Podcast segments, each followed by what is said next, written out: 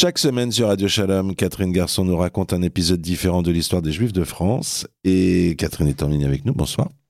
Bonsoir. On va parler de ce qu'on appelle la Aliyah Bet. Alors, il faut savoir qu'il y a eu plusieurs vagues successives de Juifs qui sont partis vivre en Israël. Et là, on va parler de l'une d'entre elles qui s'appelle l'Aliyah Bet, à partir de la France, évidemment, parce que c'est euh, votre sujet de recherche. On connaît tous l'histoire de l'Exodus, mais celui-là n'est pas un bateau parti de France, l'Exodus. Il faut. Non, l'Exodus est parti de France. Il est parti de oui, Marseille. Mais celui-ci n'était qu'un des bateaux de partie de France. Allez, recommence. D'accord. On connaît tous l'histoire de l'Exodus, mais celui-ci n'était que un des bateaux partis de France. Et il faut situer euh, son voyage et celui des autres navires dans le contexte français, Catherine, et juif de l'époque. Alors d'abord un rappel, qu'est-ce que l'Aliabet C'est le nom de code de l'immigration illégale des Juifs dans la Palestine du mandat britannique entre 1934 et 1948. Cet alia se fait en violation des quotas des migrants très restrictifs que les, euh, les Britanniques ont fixés. Elle se nomme Bet la deuxième lettre de l'alphabet, par opposition à l'alia Aleph, qui est la première lettre de l'alphabet hébraïque, qui se déroule, elle, dans le respect des dix quotas, donc officiel et officieux. Avant la Seconde Guerre mondiale, les bateaux qui tentent de forcer le blocus euh, anglais sont le plus souvent affrétés par le mouvement révisionniste, c'est-à-dire la droite du sionisme, alors qu'après le conflit, à quelques exceptions près, ces bateaux sont affrétés par la Haganah, ils partent de plusieurs pays en direction de la Palestine mandataire, mais nous allons uniquement nous nous occuper de ceux qui appareillent après la guerre et que, dont le point de départ, le port d'embarquement, si je peux dire, est le territoire français. Combien de ces bateaux partent en, Eretz Israël? Au total, de France, hein, d'autres endroits, d'Italie, etc. Il y en aura beaucoup plus. Mais au total de France, il y en a 17. Alors bien sûr, je ne vais pas parler de tous parce que ça serait fastidieux. Alors on peut savoir que le premier qui part de Marseille, le 16 mai 46, se nomme Tel Il transporte 30, 736 euh, réfugiés, mais le 26 mars, les Anglais qui font la chasse aux immigrés juifs clandestins interceptent le navire dont les passagers, entre guillemets, sont internés dans le camp d'Athlite. Le troisième, à savoir le Yagour qui part lui aussi de Marseille, est également intercepté, mais là, c'est 754 passagers sont déportés dans un camp à Chypre et c'est une première pour ceux qui partent de France. Tout au début, ils étaient athlètes en Israël et ils arrivaient plus ou moins à sortir et quand ils seront à Chypre bien entendu ils resteront enfermés jusqu'au moment de l'indépendance d'Israël. Le sixième bateau se, dénomme Ben Hert et Ben Hert c'est un militant révisionniste de droite donc américain. C'est le seul bateau révisionniste qui participe à cette deuxième phase de l'Aliabet. Il part de Port-Bouc toujours dans les Bouches du Rhône. Il est lui aussi intercepté par les Anglais et ses 626 immigrants déportés à Chypre, comme le seront ceux à bord du 8e, le Yehuda Levi, qui lui va partir d'Algérie. Donc c'est important parce que on a toujours l'impression qu'il y a eu que des réfugiés de la Shoah et bien sûr qu'il était immensément majoritaire sur ces bateaux, mais il y a eu aussi des jeunes qui étaient des jeunes sionistes qui sont partis euh, des pays du Maghreb et notamment d'Algérie volontairement pour aller euh, rejoindre Eret Israël. Donc, ce Yehuda Levi est le premier à transporter des immigrants clandestins, 399, venus d'Afrique du Nord, et le second euh, à faire de même avec malheureusement le même résultat, c'est-à-dire l'interception par les Anglais, et le Shivat Sion, 411 qu'on appelle Maapilim, qui part d'Alger deux mois plus tard. Deux bateaux vont quand même réussir à échapper aux Britanniques. C'est l'Alia, s'appelle l'Alia, qui part de Bandol en novembre 47 et qui accoste à Naria. Là, des autobus récupèrent les 794 immigrants qui sont euh, dispersés dans les localités environnantes.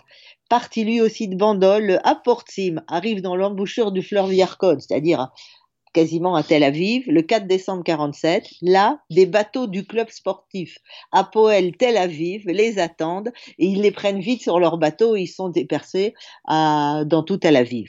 Et le tout dernier de toute la Liabet est le Krav Emek Ayalon qui part une fois de plus de Bandol après la déclaration d'indépendance et ces 705 Maapilim vont débarquer le 29 mai 48, c'est-à-dire très peu de temps après la déclaration d'indépendance, à Kisaria, Césarée. Et bien sûr, il y a la star, l'Exodus. Alors là, on va pas raconter l'histoire de l'Exodus que les gens connaissent, ou peut-être un jour il faudrait faire une, émission que sur l'Exodus. Ce qu'il faut savoir, c'est que celui-ci va partir de Sète, du port de Sète, le 7 juillet 47. Il emporte 4530 survivants de la Shoah. Et bon, ils vont, on va pas raconter le, voyage. Quand ils vont arriver euh, au, le, long des côtes euh, d'Eretz Israël, après une confrontation avec les forces britanniques, lors, de laquelle deux immigrants et un volontaire américain trouvent la mort, les passagers sont débarqués. La vision de ce bateau et de ces immigrants désespérés a un véritable impact sur les membres du comité des Nations Unies qui sont alors en Palestine mandataire, impact qui se répercutera sur le vote de la résolution sur le partage du pays adopté le 29 novembre 47. Contrairement à d'autres, ces immigrants là de l'Exodus vont pas être envoyés à Chypre, mais renvoyés à Port-Bouc, donc en France, où ils refusent et de désembarquer et d'accepter l'asile que leur propose euh, la France. Les Britanniques les renvoient alors en Allemagne, dans deux camps de détention. Ce retour en Allemagne achève de discréditer les Anglais dans l'opinion publique mondiale. C'est-à-dire renvoyer des survivants de la Shoah dans des camps de détention en Allemagne, ça fait pas très, très, très joli. Revenons en arrière et comment se préparent ces départs sur le sol français? Publiquement, les organismes représentatifs de la communauté juive française, le consistoire, le CRIF, l'Alliance israélite, etc., soutiennent désormais le mouvement sioniste. Ça n'a pas toujours été le cas, mais maintenant on les soutient. Mais bien sûr, ils ne se chargent pas du travail concret, et souvent clandestin pour faire venir des réfugiés dans l'Hexagone et organiser leur départ. Pour ce faire, l'agence juive, dont le président est David Ben Gurion, va s'appuyer sur les combattants de la résistance juive. C'est quoi la résistance juive? C'était ceux qui, contre les nazis, s'étaient regroupés en tant que juifs dans des mouvements de résistance spécifiques. Et tout particulièrement sur euh, les militants de l'armée juive, l'AGI, dont l'un des fondateurs en 42 est Abraham Polonsky, que le même Ben Gurion va nommer commandant de la Haganah pour la France et l'Afrique du Nord. Rappelons, alors on va un peu s'intéresser à l'armée juive, que celle-ci en 44 avait décidé de s'auto-dissoudre pour renaître dans deux organisations, l'une officielle qui s'appelle l'Association des anciens combattants et résistants juifs de France et l'autre clandestine. Et bien entendu, c'est cette dernière qui va se charger de l'immigration, elle aussi clandestine, en fabriquant de faux papiers, en aidant les immigrants potentiels à entrer en France, c'est-à-dire via Strasbourg ou Mulhouse, puisqu'ils viennent de l'Est, viennent d'Allemagne, etc., en recrutant des étudiants en médecine pour soigner euh, les immigrants. Il ne faut pas oublier qu'on a le plus souvent affaire à des survivants de la Shoah qui ne sont pas forcément en très bonne santé. Et en organisant euh, leur réception par la Croix-Rouge et surtout en les acheminant jusqu'à Marseille. Grâce à ces contacts et à quelques donations, les membres de la Haganah, sous la direction de Polonsky, réussissent même c'est une petite anecdote, mais ça montre leur organisation, à éviter les conséquences d'une grève de camionneurs à Marseille, en obtenant des responsables de la grève la permission de transporter les mains à Pilim jusqu'au port de Sète. En bref, les militants de l'armée juive constituent le, noyau de l'Aliabet, mais l'AGI reçoit aussi l'aide individuelle de nombreux anciens camarades de résistance, particulièrement ceux qui sont issus de l'organisation clandestine clandestine de sauvetage des éclaireurs israélites de France, du mouvement de jeunesse sioniste et de la Shomer Hatzaïr. Enfin, l'AGI fournit aux émissaires venus d'Israël de l'argent, des militants, des certificats, des lieux où vivre et des contacts avec les autorités françaises. Alors justement, quelle est l'attitude des autorités françaises face à toute cette activité qui se déroule sur le territoire national?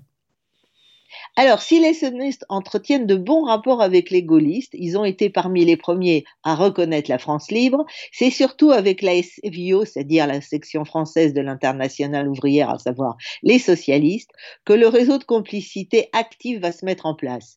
Comme l'explique l'historienne Frédéric Chilot, le socialisme est le terreau dans lequel s'épanouissent les réseaux du Mossad. Le premier de ces réseaux est le ministère de l'Intérieur. Il est dirigé par le socialiste Édouard Depreux, un proche de Blum, qu'une amitié indéfectible a allié sous la résistance au président de la Fédération sioniste de France, André Brumel, Fari pour le Mossad. Au ministère, le directeur de la DST, la direction de sécurité du territoire, Roger Vibo et son adjoint Stanislas Mangin protègent les activités sionistes, tandis que Marcel Pagès, le directeur de la réglementation euh, des étrangers utilise les filières clandestines de l'abbé Glasberg. Alors l'abbé Glasberg, c'est un juif qui s'était converti au christianisme, qui est devenu abbé, mais qui a aidé les juifs, euh, qui était un grand résistant. Et lui-même, cet abbé Glaser, était un agent du Mossad depuis la résistance. Et puis à Sète opère un second réseau du Mossad, à savoir lié au ministère des Transports, avec à sa tête Jules Mock, alors je cite encore la même, le ministre socialiste, autre intime de Blum, a fait de la ville son fief électoral avec un personnel, un personnel municipal acquis à sa cause et une préfecture dirigée par son propre cousin qui partage ses convictions partisanes et philosionisme, ce qui explique entre autres pourquoi l'exodus part de ce port. Cette sympathie facilite la tâche des organisations sionistes. La Ghana et l'Irgun installent leur état-major en France où les autorités se montrent donc très bienveillantes et même parfois complices de cette immigration clandestine. Par exemple, ces autorités tolèrent l'achat et le transfert d'armes à partir de la France, vers bien entendu la Palestine. Des centaines de jeunes juifs rescapés de la Shoah et membres des organisations sionistes reçoivent une formation militaire dans des camps mis à disposition par les autorités françaises. Un cours de navigation maritime et de pilotage aérien se déroule même euh, librement pour ces jeunes recrues. Enfin, la Ligue française pour la Palestine libre, créée en décembre 1946 et rattachée au test de l'Irgun, contribue à la création d'un climat de sympathie au sein de l'opinion publique, sympathie qui va durer pendant plusieurs décennies. La Ligue réussit notamment à rallier des intellectuels tels que Jean-Paul Sartre, dans La Riposte, qui est son journal, on retrouve les noms de Léon Jouot, ancien secrétaire général de la CGT, de Simone de Beauvoir, de Raymond Aron, de Pierre Mendès-France et du gaulliste Jacques Soustel. Et parmi ceux qui sont partis et qui ont rejoint l'Irgun en partant de Marseille, il y avait mon père, qui est parti et qui avait 17 ans. Je fais partie exactement de cette histoire. Catherine Garçon, euh, chaque semaine sur Radio Shalom vous nous racontez un épisode différent de l'histoire des Juifs de France. Et donc là, on a appris euh, ceux qui, euh, souvent euh, rescapés des camps d'ailleurs, en tout cas rescapés de la guerre, sont partis de France, de Marseille, de Sète, pour rejoindre Eretz Israël. Je vous remercie. Bonsoir à vous. Bonsoir.